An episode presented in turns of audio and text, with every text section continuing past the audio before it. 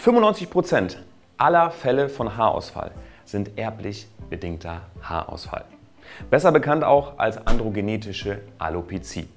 Und 8 von 10 Männern betrifft das Ganze in ihrem Leben, aber auch Frauen können davon betroffen sein.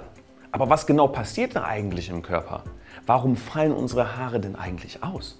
Heute spreche ich darüber, was im Körper eigentlich vor sich geht, beziehungsweise welche Prozesse im Körper ablaufen, wenn die Haare ausfallen. Willkommen bei dem ersten Podcast über alle Themen rund um die Haartransplantation und Haarausfall mit ausschließlich wissenschaftlich geprüften Inhalten. Es gibt wenige Themen, über die so viele Gerüchte existieren wie Haarausfall und wie man diesen behandeln kann. Als größte Haarklinik der Welt hat Elitair über 100.000 Patienten behandelt und Jahre in die Forschung investiert. Im Podcast Elitair On Air werden dir alle Erkenntnisse der vergangenen zehn Jahre kostenfrei und spannend zusammengefasst zur Verfügung gestellt. Viel Spaß!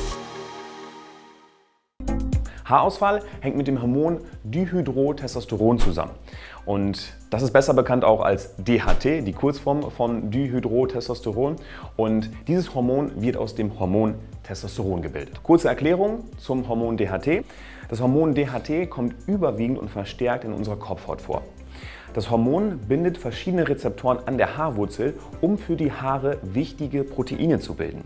Und solange dieser Prozess komplett im Gleichgewicht ist, gibt es gar keine Probleme.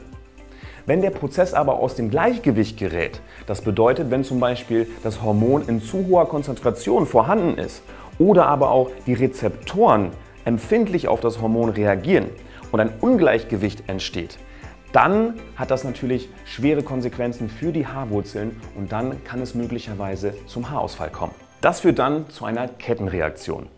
Der Überschuss an DHT, der sorgt dann dafür, dass die Blutgefäße an der Haarwurzel sich langsam aber sicher zurückbilden.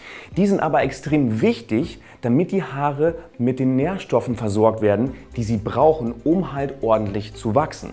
Wenn die Haare aber nicht mit genügend Nährstoffen versorgt werden, dann bilden sich die Haare langsam aber sicher zurück und die Wachstumsphase der Haare wird extremst verkürzt. Das bedeutet, dass die Haarwurzeln nach und nach einfach verkümmern und dann keine Haare mehr nachwachsen können. Und leider ist dieser Prozess nicht umkehrbar. Das bedeutet, wenn die Haarwurzel einmal abgestorben ist, dann ist sie leider Gottes auch abgestorben. Man kann diesen Prozess nicht umkehren. Deshalb ist es auch enorm wichtig, dass man sich frühzeitig, wenn man das Problem Haarausfall hat und erkennt, sich damit dementsprechend auch beschäftigt. Übrigens wusstest du, dass die Haarwurzeln am Hinterkopf, die bei einer Transplantation verpflanzt werden, resistent sind gegen DHT? Sprich, das bedeutet, dass die Haare, die verpflanzt werden, nicht wieder ausfallen können und du somit auf der sicheren Seite bist und weißt, dass die Haare bei einer Transplantation nicht wieder ausfallen und du auf jeden Fall immer volles Haar haben wirst. Das war der Elitair On Air Podcast. Wenn auch du endlich wieder stolz in den Spiegel blicken möchtest und wissen willst, welche Möglichkeiten es gibt, um schnell zu vollem Haar zu kommen, dann gehe jetzt auf elitair.de und führe deine kostenlose Haaranalyse durch.